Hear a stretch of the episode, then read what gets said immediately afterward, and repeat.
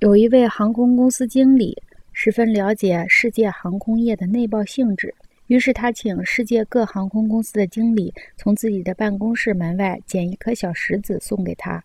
他想用世界各地的小石子叠一个小石堆。有人问他这是为什么？他说：“由于航空业的发展，你可以在地球一隅用手触摸到世界各地。实际上，他已经想到同步接触和相互作用中的马赛克原理，即图像原理。这一原理是飞机内爆速度的固有属性。上述原理在各种电力信息运动中更有典型的意义。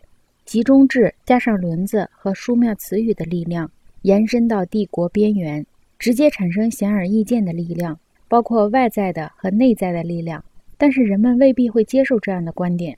相反，内爆是部落和家族的咒语和符咒，而人们却欣然接受这样的符咒。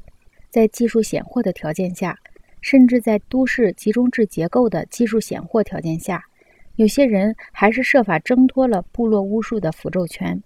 芒福德引用中国哲贤孟子的话来评价这种情况：“以利服人者。”非心服也，力不善也；以德服人者，忠心悦而成福也。